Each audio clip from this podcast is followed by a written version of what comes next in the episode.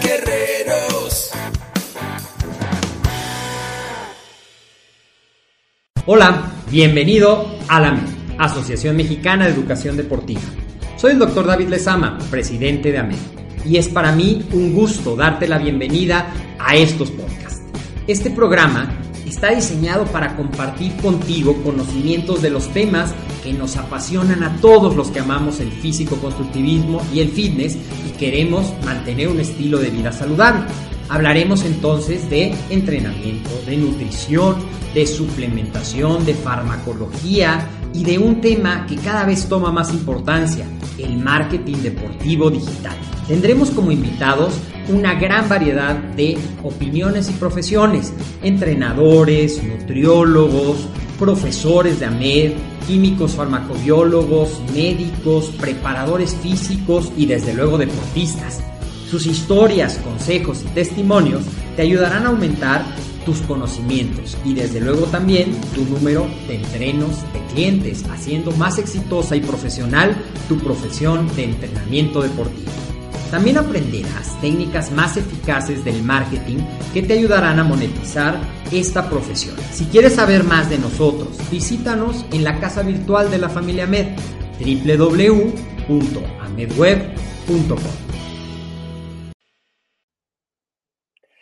Hoy estamos celebrando el Día Internacional de la Mujer. Así es que el día de hoy te quiero platicar de un tema que puedes usar en tu favor, que no es tan, tan importante como a veces algunas personas quieren hacerlo, pero que puede optimizar tus rendimientos, tu entrenamiento si eres mujer y también te va a ayudar a entender por qué a lo largo del mes de repente tienes más hambre, menos hambre, retienes líquidos, sientes que puedes entrenar mejor o que te cuesta más trabajo. Bienvenido a esto que es AMED, el deporte, la nutrición y el emprendimiento deportivo más cerca de ti. Soy el doctor David Lezama. Felicidades a todas las mujeres en su Día Internacional. Y las mujeres entrenan, desde luego que sí, las mujeres entrenan y entrenan muy fuerte. La disciplina, la persistencia hace que puedan lograr cosas fabulosas con su rendimiento físico, con su apariencia física y desde luego yo siempre lo he dicho, el umbral de dolor de una mujer supera por mucho el umbral de dolor de nosotros los hombres y en el entrenamiento a lo mejor tú has escuchado que el ciclo menstrual puede ayudarte a optimizar tu entrenamiento y tu alimentación. Y el día de hoy te quiero platicar de una manera sencilla, sin meternos en demasiados tecnicismos ni hacerlo demasiado largo, sino que al final de esta pequeña cápsula te lleves lo básico de cómo el ciclo menstrual puede influir en tu metabolismo. Así es que voy a compartir esta diapositiva. Ahí la tenemos. Vamos a ver entonces esto de cómo influye el ciclo menstrual en el metabolismo. Permíteme a ver si me sale este experimento para que la podamos utilizar mejor. Oh, no sé si me salió, creo que no me salió. Ok. No, ahí está. Lo vamos a ver aquí. ¿Y cómo influye el ciclo menstrual en el metabolismo? Eso sí, lo vamos a ver. Entonces, el ciclo menstrual normalmente tiene una duración de 28 días. ¿Qué pasa durante ese ciclo menstrual? Que el cuerpo de la mujer se prepara para estar listo por si se recibe un óvulo fecundado. Todo el proceso es para que mes a mes, ciclo a ciclo, el cuerpo de la mujer se prepare para estar listo a que un óvulo fecundado puede implantarse en el útero y pueda dar lugar a un nuevo ser. Entonces, esto pasa independientemente de si llega un óvulo fecundado o no, se prepara por si acaso llega. Normalmente el ciclo se puede dividir en dos grandes partes. Lo que se llama la fase folicular, que es la primera parte del día 1 al día 14, y lo que se llama la fase lútea, ¿ok? También tenemos la parte de en sí el periodo de sangrado, que normalmente dura entre dos y cinco días, dependiendo de las características de cada mujer. Pero una vez que pasa eso, empieza a contar. El día uno del ciclo menstrual es el día uno del sangrado. Y el ciclo en una regularidad dura 28 días. Ahora, ¿qué pasa en esa primera mitad de nuestro ciclo en relación al metabolismo y en relación a ciertos aspectos que puedes aprovechar para poder tener ese efecto positivo en tu entrenamiento. Bueno, pues generalmente en esta primera mitad, te dije que lo íbamos a hacer muy sencillito, puedes decir que tienes más fuerza y mayor resistencia vas a tener una mayor sensibilidad a la insulina, que quiere decir que vas a poder aprovechar mejor los carbohidratos como fuente de formación de ATP.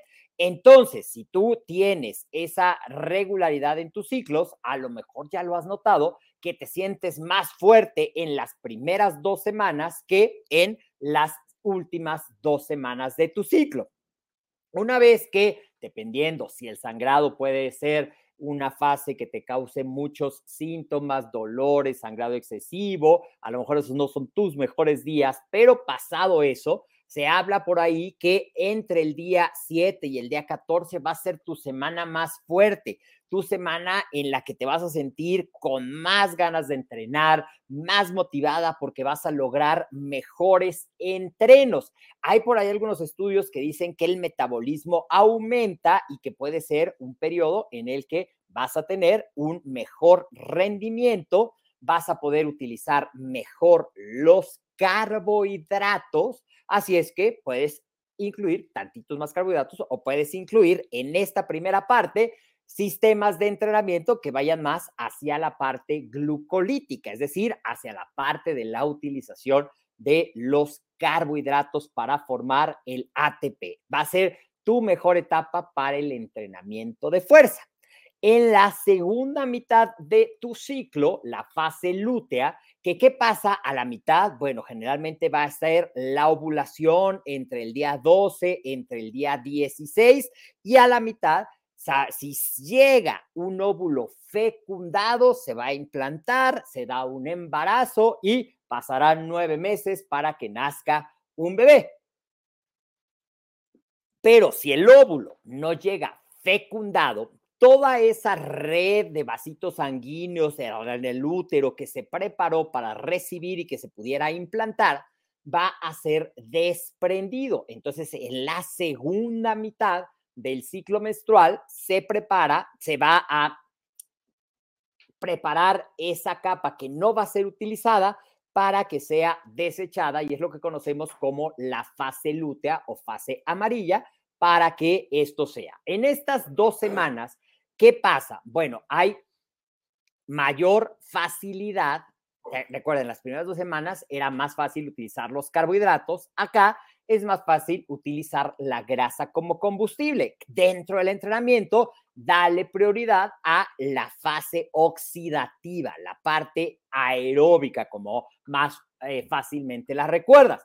Probablemente vas a sentir que, sobre todo en la semana previa a tu periodo, tu fuerza no va a ser la mejor, que te vas a cansar más fácil porque también disminuye ligeramente la resistencia y también a lo medida que se va acercando la fecha de tu periodo, puedes notar que te dan antojos o que te da ansiedad y que tienes ganas de comer dependiendo lo que tu metabolismo necesite. El cuerpo es muy sabio. Hay a quien me dice, ¿sabes qué? Me dan ganas de comer cosas como aciditas, como saladas. Hay quien va a decir, yo necesito comer algo grasosito y dulce, como el chocolate, que te va a dar mm, eh, los aminoácidos para que produzcas la melatonina y te sientas tranquila, la oxitocina y te sientas tranquila. Entonces puedes incluir un pequeño pedacito de chocolate y eso te va a ayudar si los problemas de cosas dulces y grasosas te causan ese problema. Los puedes planear dentro de tu alimentación y te van a ayudar mucho. Puedes aprovechar y tener una en fase de entrenamiento en el que predomine la parte aeróbica recordando que la fuerza la trabajaste mejor en el primero.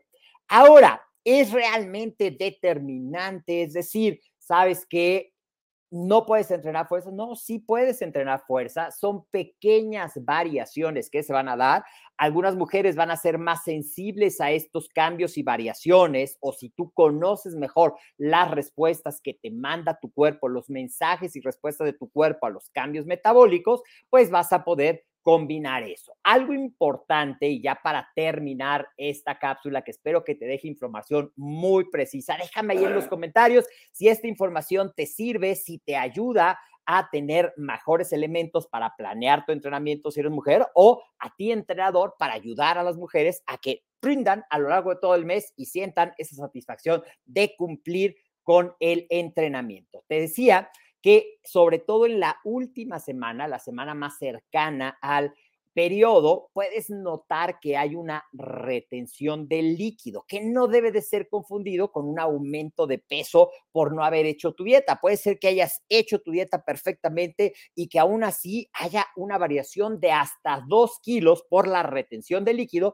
que en cuanto pase el periodo vas a regresar a la normalidad. Entonces es importante que conozcas que puede haber esas pequeñas variaciones de retención de agua y de líquido, que puedes sentir esos antojos o cravings, ya sea por cosas ácidas, por cosas saladas, por cosas dulces y grasositas, chocolate con un alto porcentaje de cacao y poca azúcar, un pequeño chocolatito te va a ayudar, o puedes utilizar de esas frutitas aciditas que vienen como en chamoy, o puedes utilizar una bebida con electrolitos que tenga esos electrolitos que tu cuerpo va a estar pidiéndote para poder funcionar adecuadamente. Puedes entrenar todo el mes, claro, puedes disfrutar tu entrenamiento, claro, puedes sacar ventaja de estos cambios en lugar de que se convierta en una desventaja, pues ese es el propósito de esta cápsula, que te lleves con esta información, compártela en tu muro si te ha parecido interesante, suscríbete a nuestras redes sociales en YouTube, tenemos contenido nuevo cada semana. En Facebook estamos como Amed, en Instagram como Amed Web. Y también te voy a dejar en los comentarios el link para que te registres a un evento totalmente gratis que preparamos para ti, para que descubras la oportunidad de ser un entrenador certificado en nuestra semana del entrenamiento y la nutrición. Te dejo el link en los comentarios, totalmente gratis, y aprenderás el ABC de la nutrición del entrenamiento por si tú quieres conocer más y también cómo formarte como entrenador y cómo poder lograr ser un entrenador certificado. Soy el doctor David de Sama, te mando un fuerte abrazo, nos vemos en la siguiente cápsula de este tu podcast.